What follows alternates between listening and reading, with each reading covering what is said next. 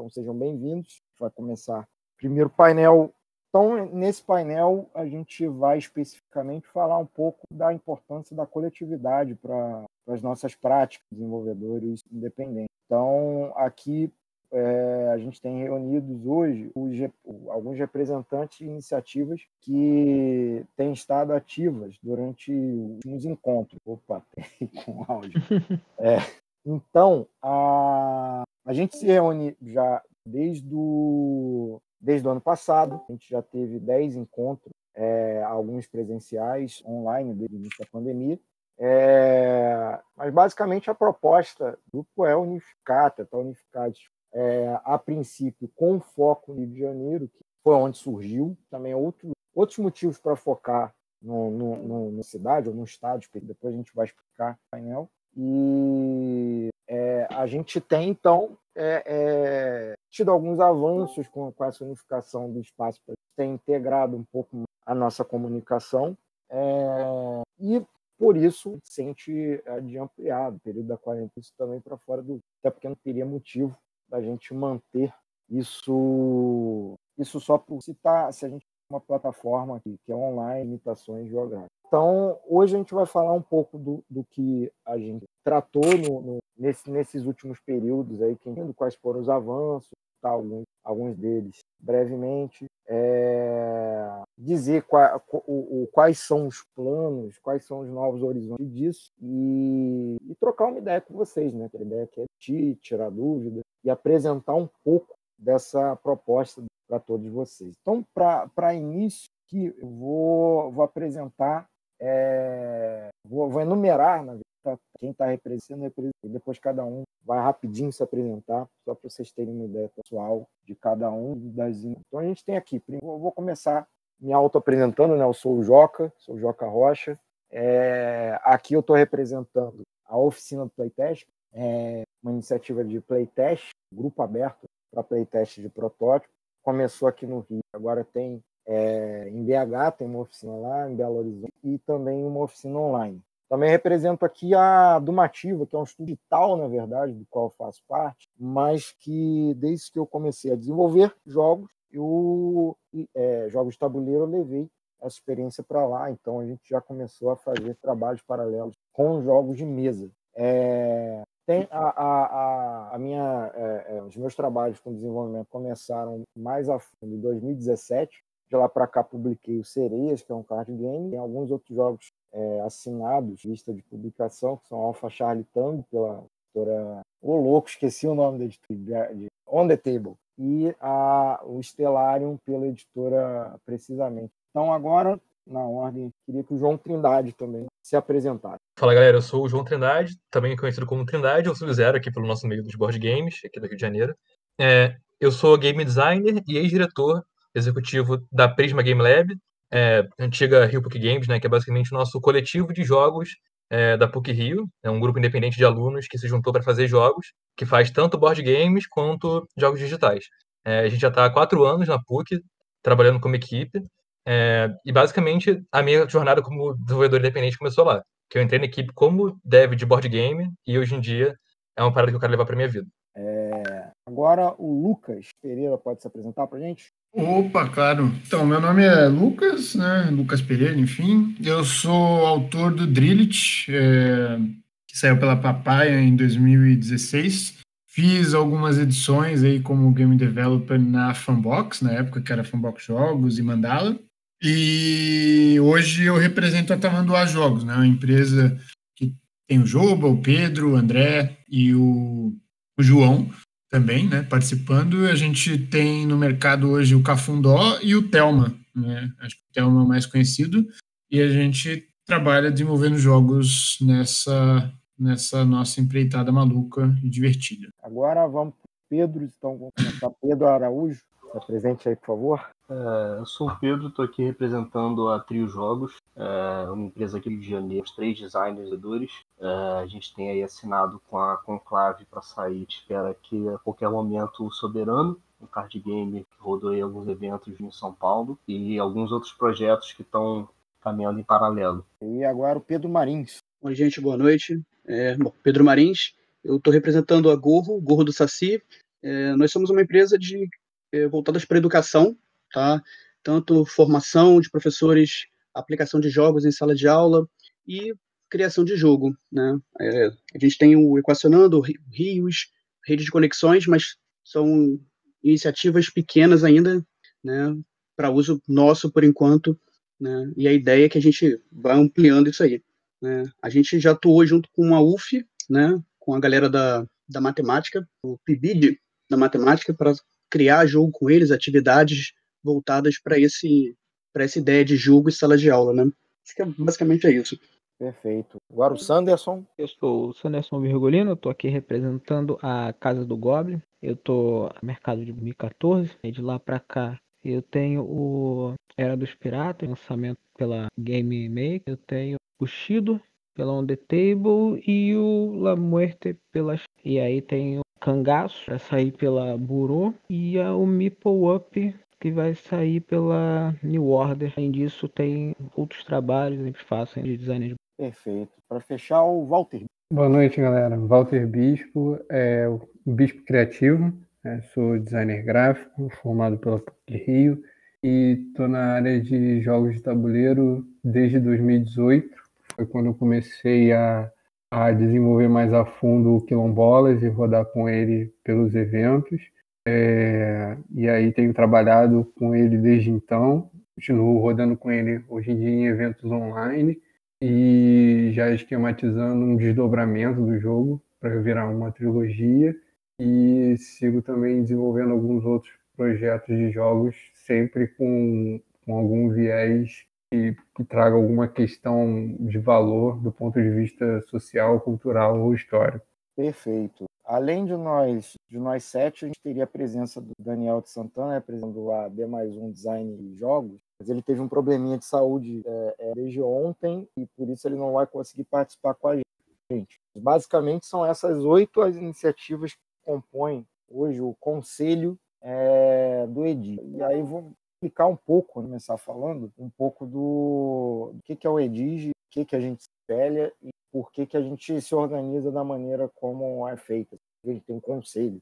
Então, é, primeiramente, a, a ideia de uma conversa, umas conversas que Sanderson é, teve comigo, que a gente começou a espalhar para outras iniciativas. Aí, primeiro para o Pedro da Trio, foi disseminando para outra iniciativa sobre a necessidade de a gente criar momentos não para testar jogos, as nossas práticas profissionais. E isso não foi uma coisa tirada da cartola. Né? A gente começou a pensar, pensar isso por uma questão de a gente perceber que era necessário ter um ter, começar a ter uma articulação, já que outros setores de desenvolvimento já faziam já faziam isso algum estava dando certo. Então solucionaram problemas cara é muito complicado de solucionar individualmente. No digital, foi solucionado coletivamente. A gente se baseou muito, desde o início, fala e faz referência ao Ring, que é um coletivo digital aqui do Rio de Janeiro, que já vem desde 2012, eu nunca lembro,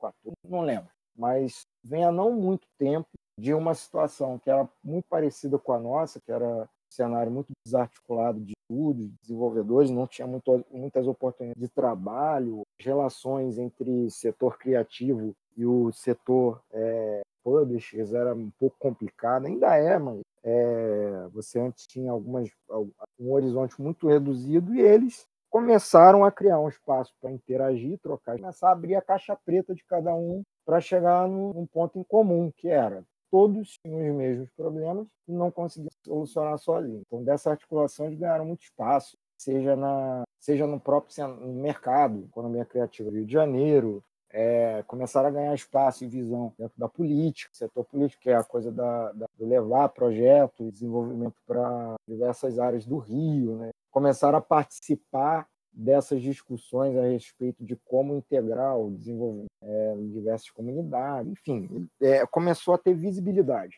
Desenvolvimento independente de jogos. Aqui a gente no, no, no conselho, a gente tem a, a, a pessoas envolvidas. Eu estou envolvido com a Dumativa, o João, o Lucas. Então, a gente, o Daniel não está aqui, mas também é bastante envolvido. Então, o ringue é, é, tem uma presença de peso nessa, nesse cenário e muito se deve a essa capacidade que eles tiveram de se articular e começar a integrar os esforços e as visões em torno de um foco. É, então, a gente começou no ano passado, levantou, teve um primeiro encontro é, lá na Game of Boards, lá, do, do é, lá da Glória, que é, é, é, era um espaço que a gente não sabia quem aqui ia aparecer, quantas pessoas iam, então foi no espaço que era mais propício, conversamos, basicamente conversamos, porque é, a gente percebeu, tinha, assim, tinha essa, essa. Se a gente tem é, é, os mesmos problemas, talvez a gente, ao falar desses problemas e, e abrir um espaço para que as pessoas também falassem soluções, isso ia virar uma prática. É, então, a gente ia conseguir enxergar o que, que é problema individual e o que é um problema de setor. Né? O, que, que, é um, o que, que é um problema que você tem como desenvolvedor dentro da sua prática, é, dentro do seu dia a dia, e um problema que é, se relaciona a todo o cenário profissional no mercado. E a gente começou a, a, peneirar isso a partir de então.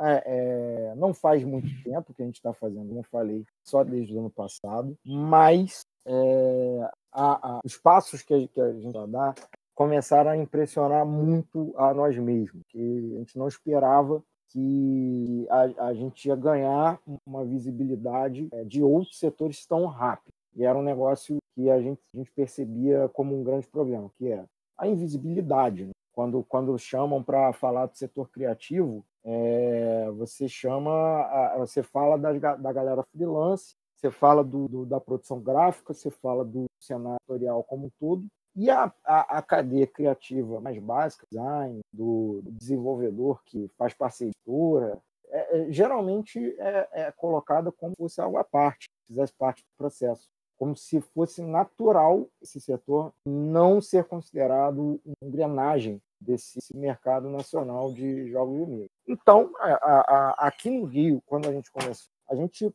percebeu que rapidamente alguns setores começaram a, a olhar para a gente. Inclusive, fato de a gente estar tá falando, é, conversando isso agora, não nesse Discord, mas o fato de a gente estar tá conversando ser um painel da Gencom, a gente organizou alguns dos painéis que, de desenvolvimento da Gencom, isso já faz parte desse pacote. Começou a ser enxergado como um setor importante. É, quando a organização da, da Gencom em Português veio para a gente é, falar que queriam que a gente ajudasse painéis, é uma coisa que, para mim, então, já, já significa que, beleza, é isso coletividade ela leva a algum lugar. Não tem ninguém aqui que começou a, a fechar contratos mais fácil, tão mais fácil assim, por causa disso. Não tem gente que tá, é, é, largou o emprego principal por causa disso. Em um ano a, a, a ser notado com, com lugar de fala dentro dessas. Esse painel discute essa coisa da atividade justamente por esse aspecto. Então, para explicar um pouco para vocês, só vou começar a convocar a galera para falar um pouco de alguns detalhes do, do, do, do, que a gente tem conseguido avançar. Primeiro de tudo, é quem aí gostaria de falar aí do resumir basicamente o que a gente fez enquanto quanto ao quanto à troca de conhecimentos painéis sobre os momentos dos nossos encontros a gente efetivamente senta para conversar. É, eu posso fazer uma ponte em relação a o que a gente tem em comparação ao ringue, né? Que assim, é, o ringue, além de ser um, um, como o Joca falou, de ser um, um lugar ali que deu visibilidade pro para o estúdio de jogos é, independente do Rio, jogos digitais, é, com outras empresas, com o governo, é, lá também era um polo em que os devs independentes mais experientes conseguiam passar conhecimento para os devs mais novatos. Eu me incluo na linha aí dos novatos, né? Hoje em dia já estou meio que intermediário nessa indústria, mas, pô, quatro anos atrás eu não sabia nada de jogo direito. Conheci a galera do ringue, comecei a frequentar os eventos. E, cara, esse tipo de coletividade é muito importante porque é o local que a gente de fato pode trocar pode mostrar nossos protótipos, pode ver o que, que os outros estão fazendo, comparar, trocar ideias sobre ah, como que a gente pode atacar é, tal mercado, como que a gente pode abordar é, tal editora, é, tal nicho do mercado, e tipo, falar também sobre game design, sobre arte, sobre design gráfico. Então é um local que a gente realmente tem uma troca, de fato, né? E no Edige isso se traduziu de forma quase literal, né? A gente, normalmente os encontros se baseiam da seguinte forma. É, tem um momento inicial que a gente faz um, um, showcase dos nossos jogos, né? Então a gente, na época que era, que era físico, né? É, a gente expunha os projetos né, de, cada, de cada iniciativa, trocava uma ideia, é, vez ou outra podia rolar um playtest, mas o foco era mostrar o que a gente estava fazendo e tentar entender o que rolava. E logo na sequência, a ideia era debater. Era, como o Joca falou, tentar entender os problemas que a gente tinha e debater como coletivo. Porque, assim, é, vocês podem ver que aqui tem pessoas dos mais diversos polos desse mercado independente de board game. É, eu sou do, do lado universitário, é, tem uma galera que já está na indústria já tem um tempo, tem gente que já tem jogo publicado. Então, é nessa diversidade de pessoas, de públicos, que a gente consegue enxergar esse valor. E esse debate, eles traziam, então, é, uma visão de como que a gente podia atacar de forma junta esses problemas. Exato. E aí tem, tem uma, uma questão importante, por exemplo, do por que que, que, que ele fez, optou por não fazer os eventos tradicionais, que são importantes, aquele evento que você vai e tem as mesas de protótipo para você testar. A gente considera isso uma parte do, do processo. Por que criar um evento que não vai entrar protótipo, playtest protótipo? Porque a gente percebe que o, o isso é, é, coloca a gente na, na, na, na, mesma, na mesma engrenagem de sempre, que é você leva o teu jogo, testa, volta para casa, leva o teu jogo, testa, volta para casa, e o desenvolvedor que está ali do teu lado é, faz a mesma coisa. Cadê o espaço para você trocar? Foca-se, beleza. Vai ficar o jogo parado lá e vocês vão conversar. Não tinha pauta. Foi um, foi um risco. Assim, podia ficar todo mundo um olhando para a cara do outro. Mas não. Todos tinha sempre uma conversa generalizada com os jogos paradinhos, showcase, todo mundo conversando muito é, antes do, dos painéis de jogo. Então a gente viu como é que é necessário. Né? A gente basicamente ter espaço para isso. A gente dia pelo menos um dia no mês, para ir no lugar para falar com as pessoas sobre assuntos diversos de desenvolvimento, não só a parte de prototipar, de mecânica, do game design em si, que seja a parte profissional, né? A, que é tão importante quanto a criação do próprio produto. Essas outras. E aí, é, eu acho que cada iniciativa já vinha com uma preocupação. Então, a gente tem um conselho aqui com oito iniciativas, mas a gente teve outro, outras iniciativas que participaram. A gente teve aqui o, a, a Mansão participou com a gente, é, o Rodrigo está aí é, acompanhando, já, já esteve apresentando painéis, já esteve em vários eventos compartilhando a visita dele. É, então, é, é, legal que os desenvolvedores tenham essa é, é começasse a perder esse medo de mostrar o que tem conseguido para os outros parecer, ah, não vou falar muito que eu consigo, senão ele vai conseguir. E a gente vê que é, é, é na verdade, quando a gente compartilha, a gente vê que ninguém está conseguindo nada. E é, é, é, a partir daí que a gente começa a enxergar o, o ponto para onde tem que ir. E aí, então, a gente teve alguns, só rapidamente, teve painel da Trio Jogos, falando sobre o grande dilema que eles tinham quando eles fizeram as contas, quantos jogos eles precisavam publicar no, no, num período de tempo, dentro do modelo que se tem hoje, para que eles conseguissem subsistir. Aí tinha a, a Casa do Goblin falando sobre as questões de contrato, é, tem aquela questão da, da não poder divulgar muito, você precisa pelo menos um pouco trocar para entender o que está divulgando. Então, a, a partir dessas discussões, a gente começou a ver alguns avanços, sobretudo na, na rede mais básica de relações, que é o desenvolvedor e a, e a editora. Então, aí como um de nós aqui que mais batia nessa tecla o Sanderson, eu queria que ele falasse um pouco sobre esses avanços que a gente teve desde essa conversa com relação à relação entre desenvolvedor e editora, desde que começou a, a conversar não como desenvolvedor mas, é, isolado, mas como editor. E aí, Sandro, pode dar uma palavra. Opa. É, bom, eu, eu acho que a, essa, essa ideia né, dessa relação, na verdade, ela, ela é uma das coisas que mais, é, que mais tem um certo peso, até para a galera que está começando e tal. Então, isso aí era uma, uma coisa especial né, que a gente queria tratar porque acaba que no nosso mercado a gente tem um peso muito grande da editora em cima do percentual do, do design e a gente viu que isso aí meio que para o mercado nacional é, ele era muito sacrificante porque ele não pagava nem o, o, o quanto você teve que gastar para chegar até ali e mostrar o jogo para a editora. E aí a gente começou a trocar, conversar e falar de, de, de contrato. O, o próprio Rodrigo Rego ele já ele tem um, um, artigo falando de contrato. Isso também me ajudou. E aí também por causa de algumas experiências que eu mesmo eu queria, né, poder compartilhar isso com outras pessoas para que elas não tivessem, não encontrassem esse mesmo problema que eu tive. E aí daí veio, né, essa essa ideia de pegar contrato, estudar, conversar é, chegar num, num, consenso e depois tentar chegar em alguma coisa que fosse é, viável tanto para a editora quanto para quem estava ali, né, para o designer. E aí a gente conseguiu, né? É, a gente tem aí pelo menos um, dois ou, ou três jogos né, que conseguiram ali é, é, uma, uma, uma remuneração um pouco mais acima, né? E até uma segurança maior é, contratual antes do, do produto ser lançado, para te dar meio que uma, uma, uma segurança e depois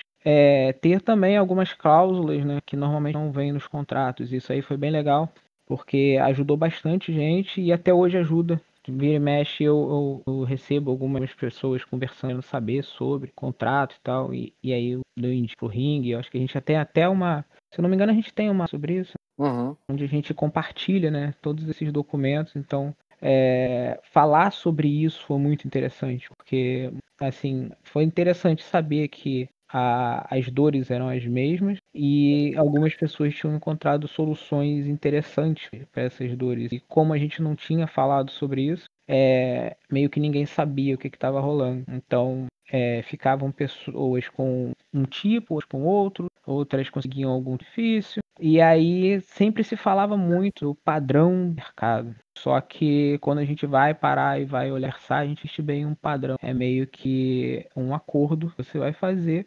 e ele tem que ser bom para os dois lados. E é, eu acho que a, a, a, e aí do, dessas discussões começou a pensar, entender o que estava acontecendo com os outros de uma maneira um pouco mais franca. Eu trabalhava no, agora eram números, cláusulas, era um pouco maior.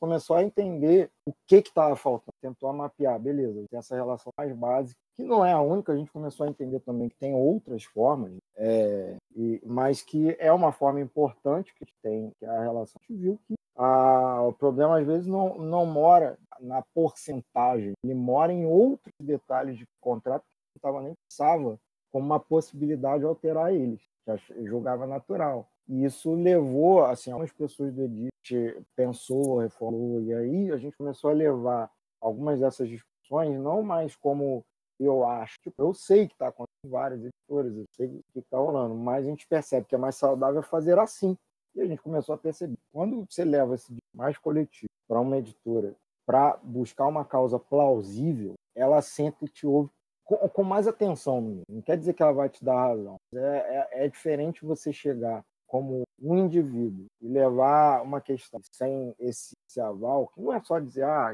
venho, eu sou Dedige, queria isso. Não, eu sou Dedige, sei que isso funciona assim, assado, eu sei que é a, a maioria das editoras faz assim, mas algumas delas estão fazendo, está dando certo. Então vamos fazer assim. Então, a, isso tem algumas editoras têm super topado essa proposta de moldar um pouco para tornar a relação com o desenvolvedor sustentável. E lembrando, isso em um ano, em um ano que a gente quis de montar uma atividade, a gente começou a ter avanços visíveis com, relação, com algumas editoras, ficou muito mais saudável. É, e isso a gente não está não tá falando pensando em alguém que já tem contato há muito tempo, porque quem já tem o contato com a beleza, já já está mais fácil. Mas é aquela pessoa que está com seu protótipo, nunca publicou nada, está testando o, o, o, jogo e, e beleza, tem pouco contato. Como é que ela vai chegar e falar com o editor? Com qual, com qual prática? Qual, qual, qual a visão crítica que ela vai ter do contrato que ela vai receber? o que, que ela sabe que é plausível, o que, que não é. A gente começou a pensar nesse perfil para quais práticas real melhorariam o cenário para todo mundo. E a gente viu alguns efeitos nisso. O contrato, pelo menos, é, não pode abrir relações contratuais por causa de certas cláusulas de sigilo e tudo mais, mas basicamente conseguiu botar cláusulas muito novas que colocam prática por padrão nos contratos, sei lá, adiantamento de royalties, é, cláusulas que protegem, cláusulas de multa com relação às editoras. Multa geralmente é pro desenvolvedor, mas como a gente meio que vai e é, é, é, sem muito conhecimento jurídico, a gente aceita um contrato às vezes que não tem nenhuma contrapartida, sei lá, se, se a editora quiser atrasar o jogo, vai rolar alguma coisa? Assim, geralmente nada pelos só se o cara já for, já tiver uma noção de contrato, aí ele vai explicar. Mas e se tivesse sei lá, uma coletividade que instruísse, que desse essa noção básica. Então é, é nisso que a gente começou a, a, pensar, né? E nisso que a gente começou a ver que o quanto que é importante essa troca. Né? Inclusive o, o...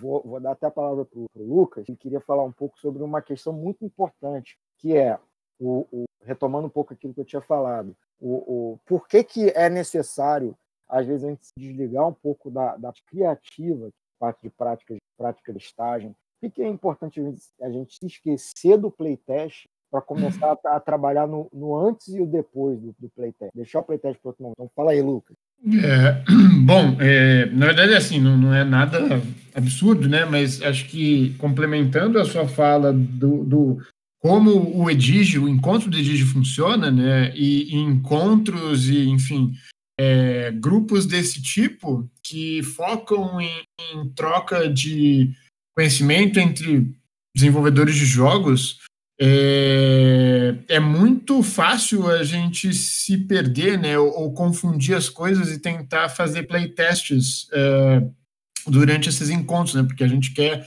testar o jogo e tal, e a gente acaba caindo sempre nessa nesse loop que, que o, o Joca até falou, né, de testa, vai para casa, arruma, testa, vai para casa, arruma. E acho que o Edige, o, acho não, né? O Edige, o foco dele, obviamente, não é esse, e nem deve ser nenhum encontro de desenvolvedores de jogos, porque é, eu não, não, adianta muito para o meu produto, o jogo, eu testar com outros desenvolvedores de jogos, né? A gente é, é uma das, das lições, acho que a gente aprende e aprendeu no Edige, é que a gente não, não, não tem que testar com desenvolvedores de jogos os nossos jogos, a gente tem que testar com o público, né? E o público não vai estar lá porque é um encontro para desenvolvedores de jogos. Então, essa é uma, é uma armadilha que eu já vi muitas vezes caindo, a gente cai sempre quando é encontro de desenvolvedores, né? Por isso, assim, acho que vale enfatizar que o playtest ele não deve ser é, nem, nem de longe a, o foco principal desses encontros, né? É, a gente se beneficia muito mais quando a gente faz rodas, faz traz alguém para conversar, né, com alguma experiência uh, a mais sobre uh, uh, algum, alguma experiência, enfim, que, sei lá, teve com publishers lá fora, que teve com publishers daqui de dentro, ou que teve com o seu próprio financiamento coletivo, né, e etc. Então, é, não, não, a gente não tem muito ganho testando os jogos entre a gente. Né? Óbvio que existe um momento para isso, mas não é o foco do Edige e nem deveria ser de nenhum encontro de desenvolvedores de jogos. É, porque tem uma, uma, uma questão que é quando você está testando, não tem tempo para você conversar. Você conversa na brecha. E aí, pô, você perde alguns momentos muito importantes, que às vezes são. É, é, a, às vezes é, é, é a oportunidade para você compartilhar alguma coisa, porque simplesmente ninguém nunca perguntou. Às vezes, às vezes a gente não encontra certas respostas porque a gente nem chega na pergunta. Então, dá até um exemplo aqui que envolve o Walter. Teve um, um encontro que a gente chamou o presidente do, do Ring, né? que até o Jonathan estava perguntando se a gente é uma associação. Não chega a ser associação porque não tem nem porquê ainda. E acho que nem vai ter porquê em algum momento. E, por exemplo, o Ring ele é um híbrido, a associação ele é um coletivo. E aí a gente chamou o Rafael Bastos para falar com a gente. Aí ele estava falando sobre, sobre polos gráficos do Rio. E aí o, o, o, o Walter é, é, é, falou, pô, estou em conversa com um polo, um polo desse. Por que, que ele falou só naquela hora? Porque ninguém, assim, não teve espaço para chegar, o Walter falar, falar, pô, estou conversando com os caras para entender melhor. Então, pode até falar aí, Walter, dessa, dessa oportunidade, até falar um pouco do, daquelas experiências que você compartilhou com a gente. Uhum. É, no, durante o processo né, do, do Quilombolas, né, tem, a gente sempre passa por questões de, de prototipagem, né? E, e aí uma amiga minha que, trabalha no Senai começou a botar uma pilha para que eu fizesse a, as peças meio que por conta própria e fizesse uns, uns estudos. É, porque é questão de MIPO, que é caro você é, produzir para prototipar e tudo mais, e a gente foi trocando uma ideia, e aí ela é, a, me apresentou os Fab Labs, né? que são polos que, que tem em todo, todo o Brasil e que tem espaços, é, cada, um, cada um funciona mais ou menos de forma independente, mas eles geralmente têm espaços que eles são abertos para a gente é, mexer em, em, materiais e fazer é, algumas pequenas coisas. E, e isso, para quem é, é, game designer, isso é um, um, prato cheio, né? E quando, quando o rapaz do, do, do ringue falou, eu falei, ah, estou, estou investigando exatamente isso. Aí, aqui no Rio de Janeiro, é, antes da pandemia, né, a gente descobriu justamente né, nessas investigações um, um, espaço de Fab Lab é, em Botafogo e tinha o, o Open Day.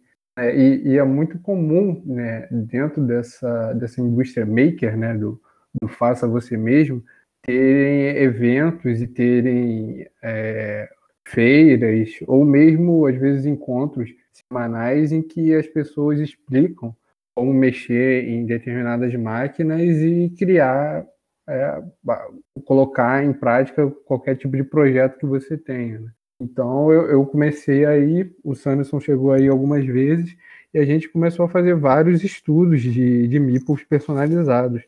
Por exemplo, no caso específico do, do meu jogo, do Quilombolas, é, tinha um encaixe né, de, um, de um, uma peça com um turbante. E fazer isso de um modo.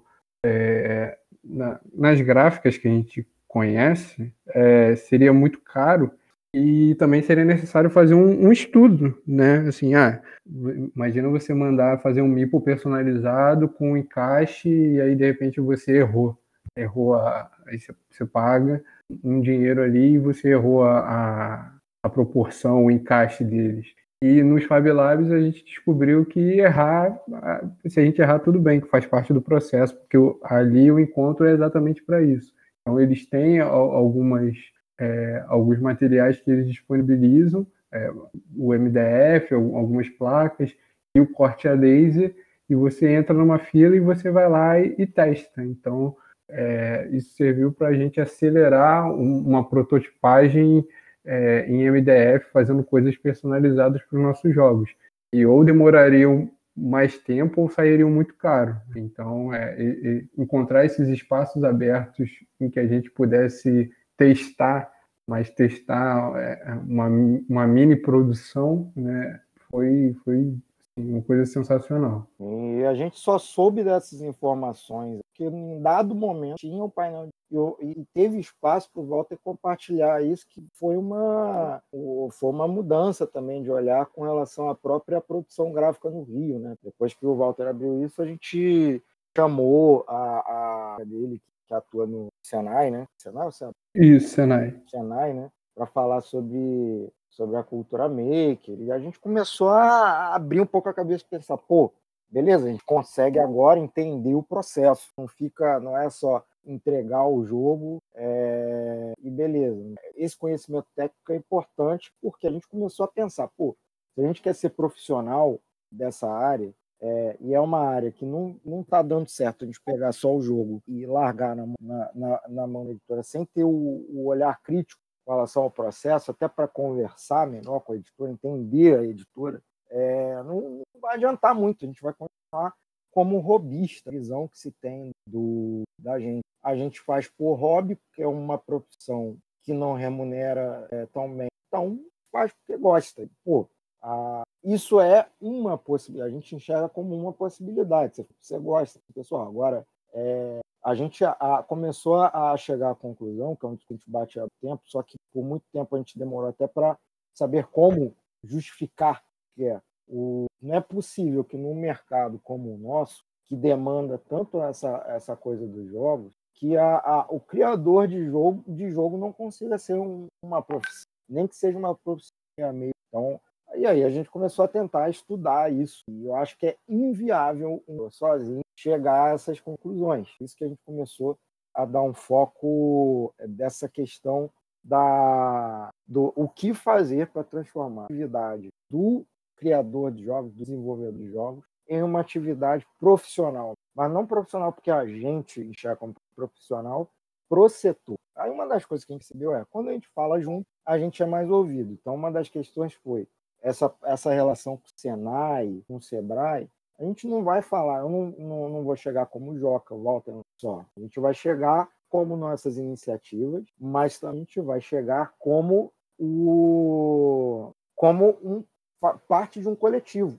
Então, isso daí dá o efeito. A gente, voltando para a questão caras, quando vão negociar qualquer coisa com eventos grandes, com empresas, fazer abrir algum tal, eles não falam como eles falam como como estúdio pertencente ao ringue, porque ele sabe que vai é, é, quando um cara lá representando está falando, ele está falando com o, o, discurso de um monte de gente que está pensando igual. Então, é, é, você garante tanto uma, uma padronização, a qualidade para os outros setores, quanto também você garante um peso maior do que você está falando. E aí, qual, qual a, a, a relevância? Até o, o, Daniel ia falar um pouco disso, mas aí vou falar do, o, no lugar dele.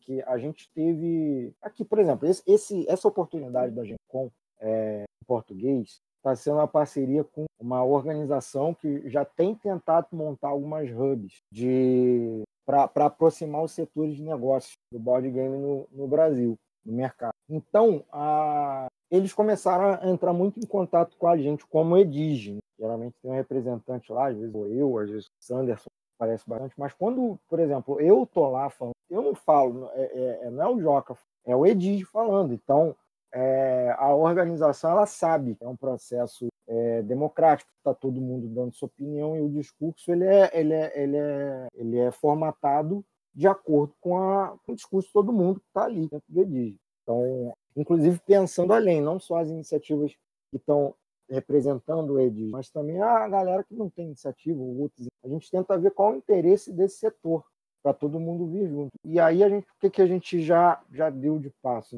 É, aqui no Rio, a pandemia foi meio que um impacto para a gente, porque a gente estava com algumas coisas interessantes em andamento. Por exemplo, é, uma das coisas interessantes que ele pensa, como falou, é que a, a, relação a relação com a editora é importante e é preciso é, é pensar alguns aspectos dessa relação para melhorar. Mas há também outras possibilidades. Inclusive, vai ter um painel é, no sábado falando sobre isso, sobre as possibilidades de publicar um jogo. Não passa só por isso, você tem concurso. Aí você tem é, autopublicação, que é você fazer coletivo, é, produzir o seu jogo e vender, igual, igual essas empresas que, é, que, são editoras, mas você vê claramente editoras independentes. A do Marcos Macri, a, a Games, que agora lá em Minas. Você vê que por muito tempo a Potato Cat ela fazia isso. Você vê lá a Diceberry, lá do Iago, faz isso também. Então são, são CNPJs feitos para produzir de forma independente, que vai publicar terceiro, licenciar e etc. É, e aí a gente começou a ver outras possibilidades, como editais e tudo mais. E a gente começou a ver que, que só faz sentido se a gente chegar e sentar com os setores coletivamente. Por exemplo, a gente sentou com o Sebrae, aí o Sebrae é, tem alguns projetos ali para a gente poder para a gente poder trabalhar de participar de feiras culturais, é, pra, é, é, ir para o circuito produção da economia criativa, mais no tete a tete com o público, né, com um público que não é o de essa questão, que é nicho, e, e essa coisa dos editais também, né? Gente vê que pô, não tem edital para board game, mas também não tinha para videogame começou a ter depois que os caras começaram a se reunir. Então, a, a, a e, e, quando eles começaram a se é, é, começaram a surgir as oportunidades que mostravam uma profissão e não um hobby. Tchan desse lance da coletividade. Mas a gente ainda está engatinhando quanto a isso. A gente teve uma oportunidade em São Paulo, evento da Board, vários setores do movimento falando. Mas esse aí a gente ouviu o disco em São Paulo, né? é, que é um discurso muito pesadamente é, negativo para desenvolvedor de jogo como professor. Beleza, eu sou professor. Pedro Marins aí vai também estar tá onde professor no básico. E a gente tem uma tônica que é professor ganha mal. Isso daí já é uma, uma coisa já que todo mundo sabe, professor ganha mal. Isso inviabiliza a profissão do professor? Não. Isso faz a, a, a, a situação econômica do setor de ser a desejável? Também não. Por isso que você tem greve toda hora. Tem professor. Alguém duvida que professor seja profissão? Não. Então não é o fato de você ganhar mal, ganhar pouco, você não vai ser uma profissão. Qual a importância de defender como uma profissão? Porque se você não tem uma atividade como profissão, é, ela é um bico. E um bico pode ser feito em qualquer hora, qualquer jeito, por qualquer dinheiro. É, não, não tem seriedade. E é isso que a gente começou a notar que complica a vida do desenvolvedor. Inclusive, eu vou retomar aqui o negócio que eu falei, que é, que é bastante curioso. o Anderson falou das porcentagens, eu acrescentei esse lance da, das cláusulas, mas esse estudo que o Pedro colocou, Pedro da Trio, foi bem, foi bem marcante para era eu não lembro direito quais eram os números que você tinha levantado, eram uns números bem tristes assim com relação ao cenário do desenvolvedor em geral. Era quantos jogos mesmo que tinha que fazer por ano? É, a gente fez uma conta assim por alto é, para trio se sustentar no ano, nós somos três, então para a gente conseguir largar o nosso viver com bem pouco, sustentar assim, não passar fome. É, considerando que os jogos no Brasil normalmente imprimem em torno de mil cópias, e aí a gente tem aquela porcentagem maravilhosa de porcento da venda, a gente teria que lançar por ano de 8 a 10 jogos, lançar e vender. É, e aí a gente tomou um susto, tipo, peraí, tem alguma coisa muito errada, a gente precisa entender o que, que a gente precisa fazer, porque é, isso, claro, considerando que a gente lançasse um rio grande de cópias, considerando o exterior, para viver isso no mercado brasileiro. E aí, acho que foi, o, foi uma das primeiras edições do Edge, a gente levantou esse número e foi um, um passo importante a se entender. O que, que a gente pode fazer para transformar isso que é visto como um hobby no trabalho, né? Para precisar é, lançar um jogo atrás do outro para a gente conseguir é, se sustentar com ele. E aí começaram várias discussões. Né? Acho que logo em seguida foi das possibilidades, né? é, participar de concurso e editais, que era um outro caminho que poderia dar para dar uma, um retorno financeiro por um outro lado e não só o caminho da editora. É, veio o, a conversa do Sanderson sobre os contratos, né? como que a gente tem um contrato que seja um, um pouco melhor, né? um pouco mais justo para os dois lados. E aí começou esse, esse papo para a gente realmente fazer esse processo de transformar um hobby em um possível trabalho. É claro que a gente sabe que a galera que ganha muito bem, até em, nível mundial, em jogos de tabuleiro é muito pequena, mas era um cenário que a gente ia com muito pouco, lançando oito jogos por ano. Então, acho que hoje, já até para você conseguir é, o processo de lançar oito jogos é problemático. A gente sabe que muitas editoras você coloca o jogo lá e a editora vai é, não vai ter a previsão de quando vai lançar aquilo. Você pode esperar ali um, dois, três, às vezes até mais anos nisso. Às vezes o jogo, você assinou com o editor e o jogo nem sai. Então, essa é uma preocupação. Se você tem uma meta a bater para você, isso como que você vai trabalhar num cenário que você não consegue é, é, gerenciar assim, o quão bem você está indo na sua meta, porque é um mercado completamente imprevisível. E aí a gente vai trabalhando em conjunto e aprendendo uns com os erros e acertos dos outros para a gente conseguir chegar nesse nesse cenário ideal que a gente que acho que todo mundo que está aqui nos gostaria. E aí a gente começou a perceber também a partir dessas questões a, um paradigma importante que é a gente parar de procurar problema também nos outros setores e começar a enxergar também os nossos problemas. às vezes, é, é muito fácil às vezes a gente cair na, naquela coisa de, pô, a editora paga pouco, não está dando certo. Tá, mas a gente quer que magicamente a editora pague muito, de repente, nada. Não vai acontecer. Então a gente começou a perceber que a, o problema é, ele é mais enxergar porque ele está frustrado em uma série de camadas de coisas que não, tão, não são tão visíveis assim. Então a relação com a editora, é, a, a, os horizontes profissionais são muito limitados. Então, a, começou a ver, porque até porque de vez em quando parecia um curso mais divergente, falando, não, dá para publicar com a editora. E a parada é que dá. Tá? O negócio é, do jeito que é feito, assim, jogado, sem qualquer profissionalismo, não tem, não tem como, assim como não tem como fazer nada. Então a gente começou a parar, tá, o que, que a gente faz para que isso torne uma profissão? A gente começou a perceber que não tem um caminho, tem uma diversidade de caminho, cada um vai atender. A gente tem, por exemplo, esse lance das editoras. É, a melhora contratual melhora um pouco, né? é, depende é, é, de quais relações a gente está fazendo, mas aí tem, tem outros caminhos. Tem o caminho de você prestar serviço a terceiros, que é um, um gancho que não existe, ninguém vai falar, ah, quer fazer um jogo aí para mim? Te pago. Não vai, mas você tem que achar esse, um espaço em que você presta o serviço. A gente começou a pensar, tá, mas para prestar esse serviço a gente tem que entender. A gente começou esse, esse estudo mais a fundo do setor gráfico, com a ajuda de cada um, de cada um entendendo. Outra coisa também, a gente começou a analisar casos de sucesso individual, por exemplo, é, porque a, a, a, existe a visão do Edige e a visão de cada um. Por exemplo, eu odiaria a ideia de virar uma editora, só que virar uma editora é uma solução para muita gente. Eu não gostaria de me institucionalizar dessa forma para ter esse tipo de demanda. Mas você, aí você vê, o Macri, um grande exemplo do board game. Cara tinha publicado o jogo pela Galápagos, tinha publicado o jogo é, aqui ali, e aí ele fez a editora dele, que faz tiragem bem reduzida e, segundo o que ele já falou, até ele vai voltar amanhã, ele vai estar no painel. Provavelmente ele vai falar de novo. Ele já falou em um painel. Ele disso, junto com outra profissão dele. Ele atua de mágico e desenvolvedor de jogos. E disse que está vivendo disso. Ou seja, para ele é uma profissão. E ele seguiu esse caminho de produzir por conta própria e tomar conta desse processo, fazendo tiragens focadas bem sem megalomania. É... Tem outros caminhos, tem gente que está indo por esse caminho, mas apela para o financiamento coletivo, e está dando certo também para alguns. Alguns dá, dá errado, mas para alguns está dando certo. Mas a, a tônica é você ver que não existe uma fórmula, só que é, é, é para você descobrir qual é o, o, quais são as práticas que vão conseguir fazer chegar no que você quer, cara, não tem como sem ouvir os outros. E os outros têm que estar tá falando para vir, você tem que ter espaço para Então, a, eu estou vendo aí, tá pipocando a conversa sobre São Paulo, sobre outra, outras regiões. E por que, que a gente foca no. Primeiro, porque dentro de uma própria, inúmeras camadas. Você tem, a gente pensa às vezes, ah, conhece um monte de desenvolvedor. Conhece nada, é só uma parcela do desenvolvimento.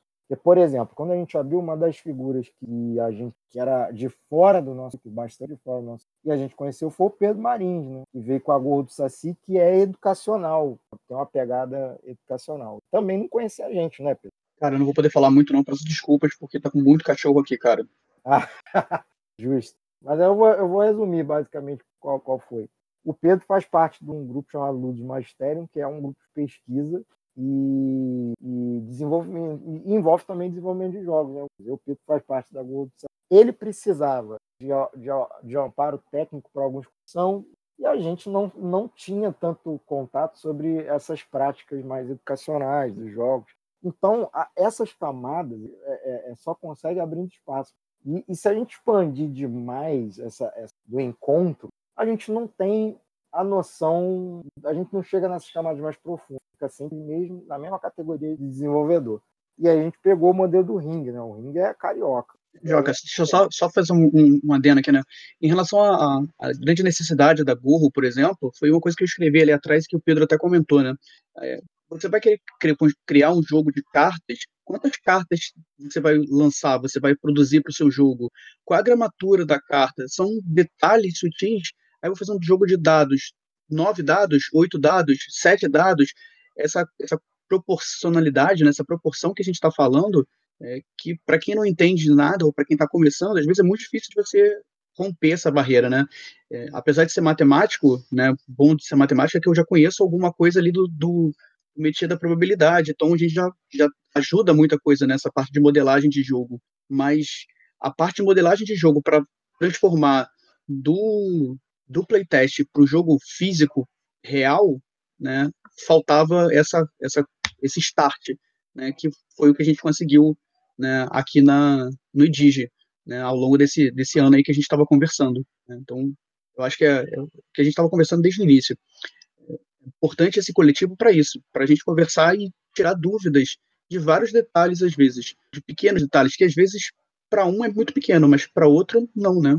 É, pois é, é, é essa coisa, e, e, são coisas muito localizadas. Por exemplo, você vai ter um problema de produção de cartas, quer saber onde é que produz, não adianta você falar com um cara, sei lá, de Santa Catarina e você tá no Recife. Não vai adiantar muito. Então, você tem que falar com um cara do Recife. Assim, é uma questão prática. Então, eu, a, a, eu acredito, eu acho que vários aqui acreditam, é preciso ter essa coisa, esse olhar mais setorizado para essas coisas mais práticas. Agora, na parte teórica, a gente viu que tem uma oportunidade muito grande de interação de, entre estados cidades, porque com a pandemia a gente começou a abrir os nossos painéis para outras regiões, começou a aparecer muita gente e acrescentar coisas bem interessantes coisas que não, que não dependem de você estar na cidade, depende mais de você querer estar afim de compartilhar conhecimento. Então, a gente está numa fase agora que a gente não consegue fazer locais, projetos fazer localmente estão paralisados. Então, a gente entrou nessa fase de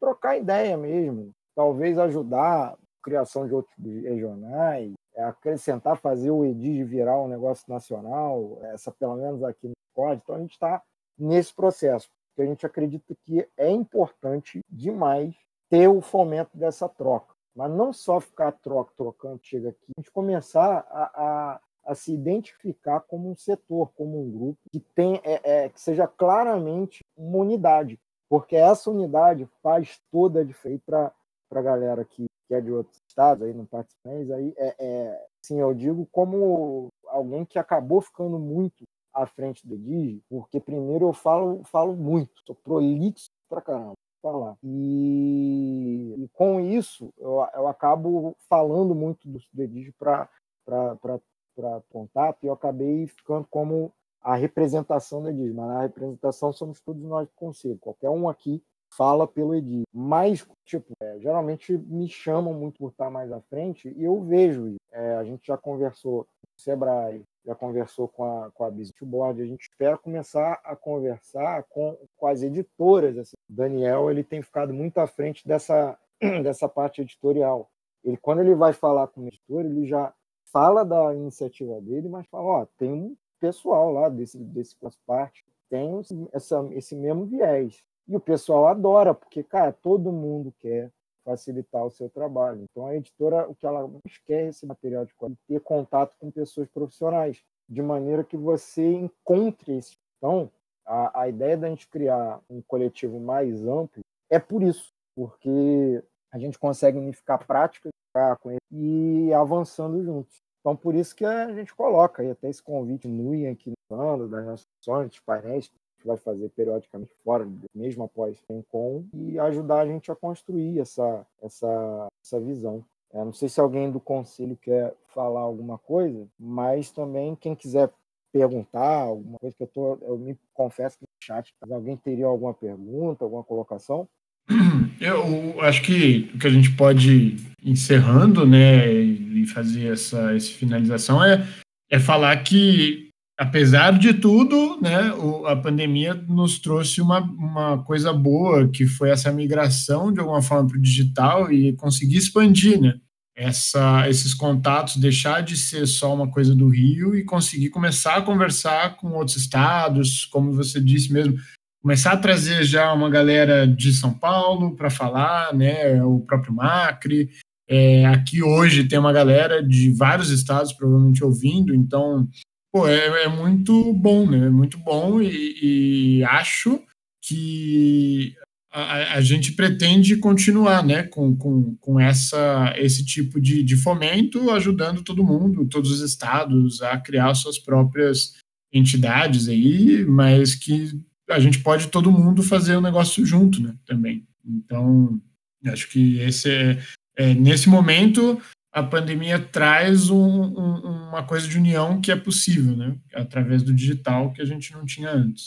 É, é, foi, foi realmente, como você disse, a possibilidade que abriu, meio que na marra, né? E a gente está vendo o, potencial. Para a gente seria muito interessante ter outros lugares para conversar, até para entender o que está acontecendo nas outras regiões.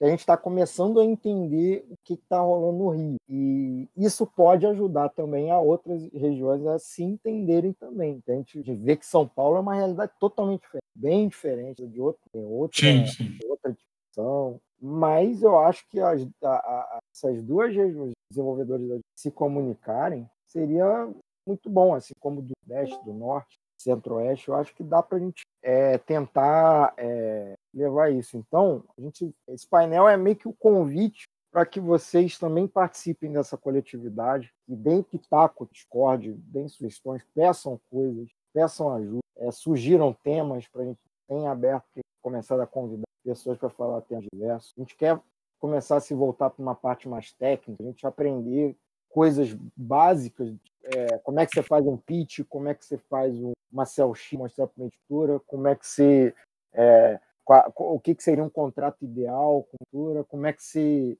você organiza, faz um, um plano de negócio para você entrar no edital. A gente quer ir para essas partes mais práticas, para a gente começar a ter ferramenta para dar os passos iniciais, o caminho de fazer essa prática, conviver com outras práticas profissionais nossas sem ser a profissão de tempo livre, sabe? Sim. Essa profissão, né? Então, por isso, até os outros painéis dos outros dias, eles têm esse aspecto de mais prático, mais básicos. Alguns são recapitulações que a gente já fez. Por exemplo, amanhã a gente tem o painel do etnocentrismo e negritude, que trabalha na questão que a gente sempre fala, que é sobre a questão de como é etnocêntrico o nosso hobby. Existe visão etnismo europeia, você não se encaixa muito bem para o interesse, para o perfil do público brasileiro e exclui basicamente toda a, a, diversidade que tem no Brasil. Mais chama essa questão da negritude, como ela é trabalhada. Então amanhã vai ter esse painel,